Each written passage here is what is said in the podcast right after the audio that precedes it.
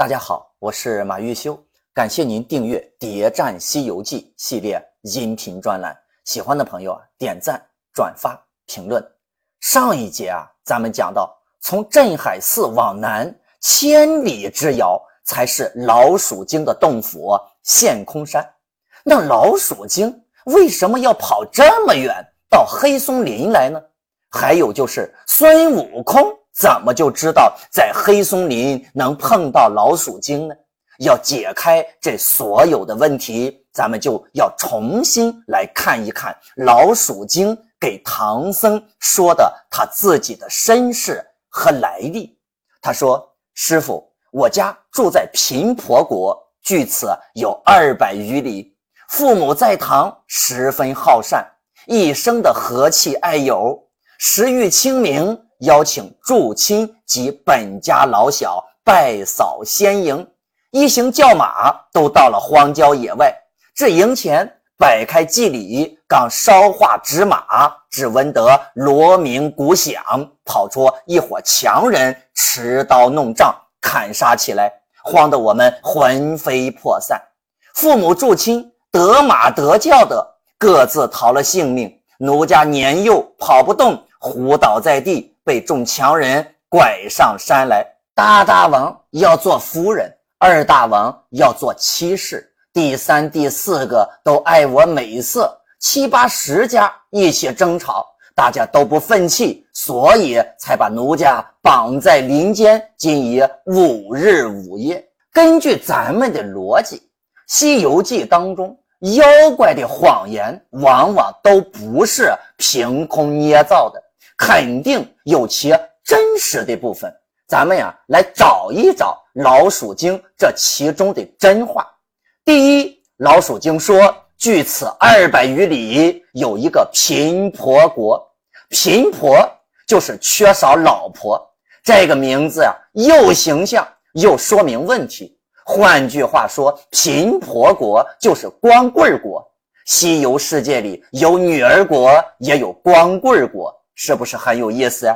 蝎子精住在女儿国，老鼠精呢住在光棍国，这其中的渊源那可是不浅啊。第二，老鼠精说七八十个强盗要抢她做老婆，有强盗这一点那也是真的，因为镇海寺的和尚们也说了，他们的前院确实住着强盗。这七八十个强盗肯定是被老鼠精用美人计给弄死了，而且还是变着法给弄死的。这些强盗是争风吃醋，搞得兄弟们相残。从这个角度上来看，老鼠精那还是为民除害了。第三，大家应该已经发现问题了，那么全都是男人。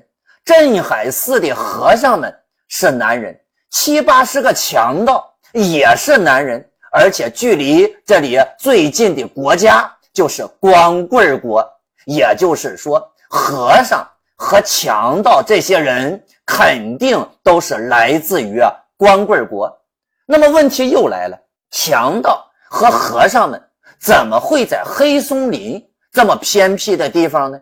光棍国有着严重的男女比例失调问题。为了维护这个社会的男女平衡，唯一的解决方案就是不停的鼓励生育。但是男孩出生的比例呢，又出奇的高，珍贵的女婴就被保留下来。那么男婴怎么办呢？处理方式啊，那不忍杀的，那就把这个男婴给扔到黑松林里。但不是所有的男婴那都会扔到黑松林死掉，那么总有婴儿。会活下来，而这些活下来的男婴长大了之后，要么成为强盗，要么呢成为和尚。那么问题又来了，这个黑松林这么偏僻，这些强盗打劫谁呢？这样还得回到老鼠精的话上，他说：“亲人一家老小到这儿来上坟。”把坟头安置在黑松林这样一个阴暗的地方，那这口味啊也真是够重的。但是如果说光棍国的人出城祭祀他们扔掉的男孩那么这样是不是就说得通了？强盗们一是呢要打劫那里心里有愧前来祭祀的这些人，二是呢打劫那些到这儿来扔小孩的人。镇海寺和强盗究竟是个什么关系呢？其实他们之间呀是相生的关系。强盗们在黑松林把捡到的男婴送到寺庙里抚养。那么送到寺庙里这些男婴婴儿长大了之后呢，有两个选择：要么呢，哎，一样去成为强盗；要么呢，就成为和尚。无论是被毁掉的前庙，还是新建的后庙。那么这都是强盗们干的。为什么强盗们会毁掉一次前庙呢？因为庙里教育出来的和尚，那没人想去当强盗了。但是你没有人当强盗，那就没有人去拯救那些被扔的婴儿。所以强盗就毁掉庙宇，强迫这些和尚们来补充强盗的队伍。但是呢，又不能没有和尚庙。因为没有庙的话，那你这个啊找来的这个婴儿找谁去抚养呢？是吧？所以强盗本身他又没有照顾婴儿的能力，只能是重新再次修建庙宇。那么这就一个，这就好比一个生态系统。光棍国在那边呢扔男婴，扔了男婴之后呢扔到黑松林，强盗在黑松林。救了这个男婴，交给镇海寺的和尚们来抚养。那么这些婴儿长大了之后呢，再重新反过来去补充强盗的队伍。那么它就是这样的一个生态循环。那么第四，老鼠精为什么要来黑松林呢？因为这儿有肉吃啊！这座黑松林就是光棍国的男婴处理处。那么孙悟空知道在这儿一定可以找到老鼠精。那么第五，为什么老鼠精又吃光了这所有的强盗呢？七八十个强盗全死了，因为之前的生态系统啊被打破了，光棍国的男女比例此时平衡了。那为什么突然间就平衡了呢？因为如来命令地府改变了光棍国的投胎方案。使得男女比例的这个哈出生率平衡了，同时呢，还可以从女儿国迅速的补充一些被丢弃的婴儿，那么这样就造成了黑松林的婴儿就越来越少了。那么婴儿越来越少了，强盗们和老鼠精之间就出现了一种竞争关系，强盗们要这个救婴儿啊，去送到和尚庙去长大成人。是吧？来反过来补充强盗的队伍。那老鼠精呢？要吃这个婴儿肉，所以啊，在两者之间形成了竞争。那么老鼠精就一气之下吃光了所有的强盗。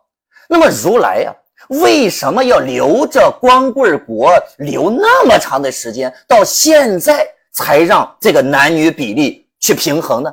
光棍国和黑松林体系，那可以源源不断的提供什么呢？小孩肉。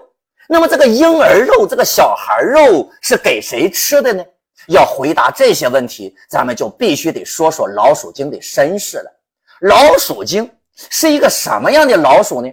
哪吒呀说他的这个本身出身啊，唤作金鼻白毛老鼠精，因为偷香花宝烛，唤作半截观音。如今呢，哎，饶他下界，又改了名，唤作地涌夫人。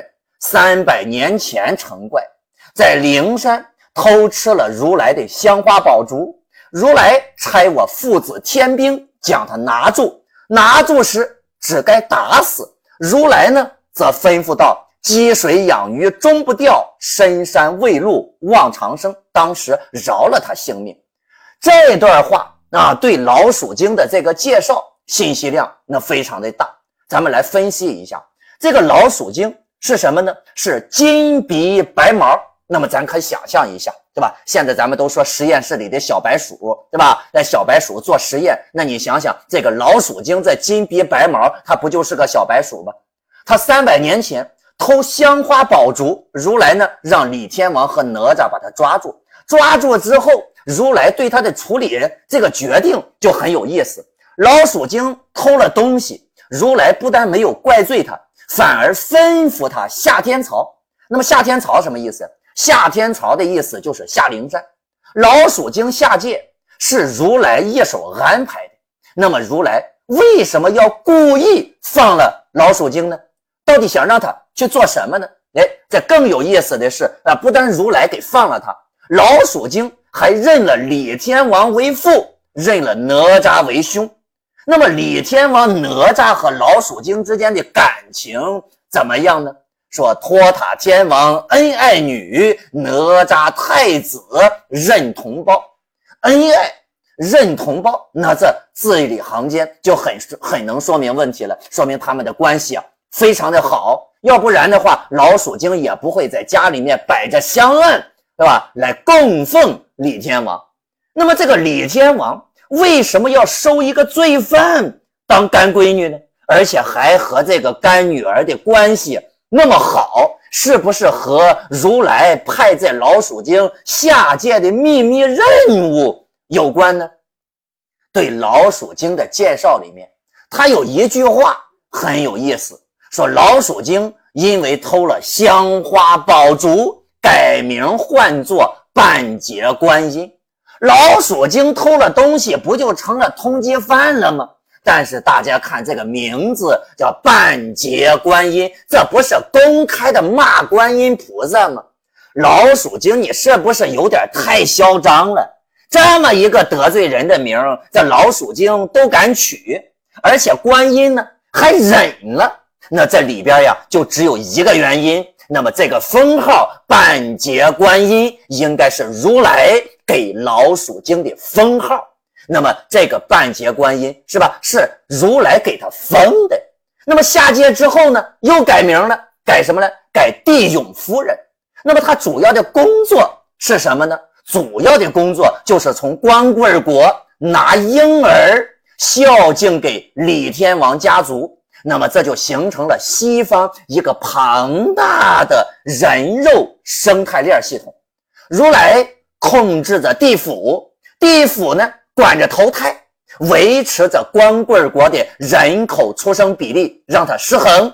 那么大量的男婴就被扔到了黑松林，扔到黑松林的这些男婴，大部分被老鼠精给带走了，献给了托塔李天王。啊，那么另外呢，黑松林那再有一些豺狼虎豹在这捡漏，所以三百多年以来，凡人为了自救，那么还形成了两个自救组织，那一个是强盗，一个呢就是镇海寺。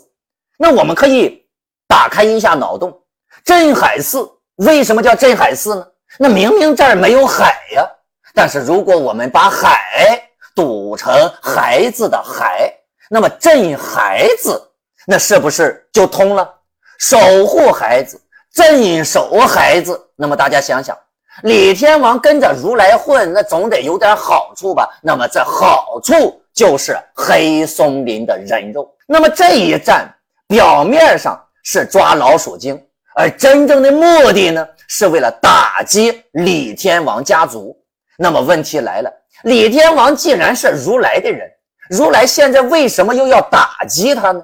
啊，为什么又要打压他呢？之前李天王围剿花果山那一回，咱们就说过，李天王是个多面派，他明面上归属玉帝，背地里呢却听如来的，实际上投靠的呢是观音。红孩儿那一回，观音派木吒去向李天王借天罡刀，那李天王可不带一点含糊的。在李天王的眼里，他认的是观音，而不是如来。李天王一直是在夹缝里寻求活路的人。但话说回来了，李天王他一定也有着过人之处，有着常人不具备的本事，不然的话，他也不会被这些大佬们选中。五百年前，如来要上位，正是用人之际，对李天王这种墙头草的行为。也就自然忍了，但是今时不同往日啊！随着取经项目接近尾声，如来佛祖的地位那在西方那也是越来越高，实力呢越来越强。现在就到了秋后算账的时候了。如来于是下令地府调整了光棍国的投胎比例，不再给李天王家族提供人肉了。老鼠精抓不到孩子，那一气之下就杀死了所有的强盗。黑松林的阴暗已经彻底的呈现在了我们面前。每当深夜强盗叩响镇海寺门环的时候，就意味着有一个生命。逃过了盘中餐，那那么再逃过一劫，在黑暗的森林中，强盗守卫着最后的和平。人人生来平等，但人生来的地位是不平等的。可怕的是，一个生来就占尽优势的人，彻底铲平了后来人的希望。贫婆国在《西游记》当中。就虽然只出现了一个名字，但是它背后隐藏着多少阴暗的历史和过去，有多少对和尚和强盗的不公，恐怕只有贫婆国人自己才知道。所幸黑暗已经过去，因为他们已经重获平衡。那么老鼠精为什么要抓唐僧呢？金蝉子和老鼠精之间究竟又有什么渊源呢？关注我，播放下一集，我们来一起探寻金蝉子和老鼠精背后的秘密。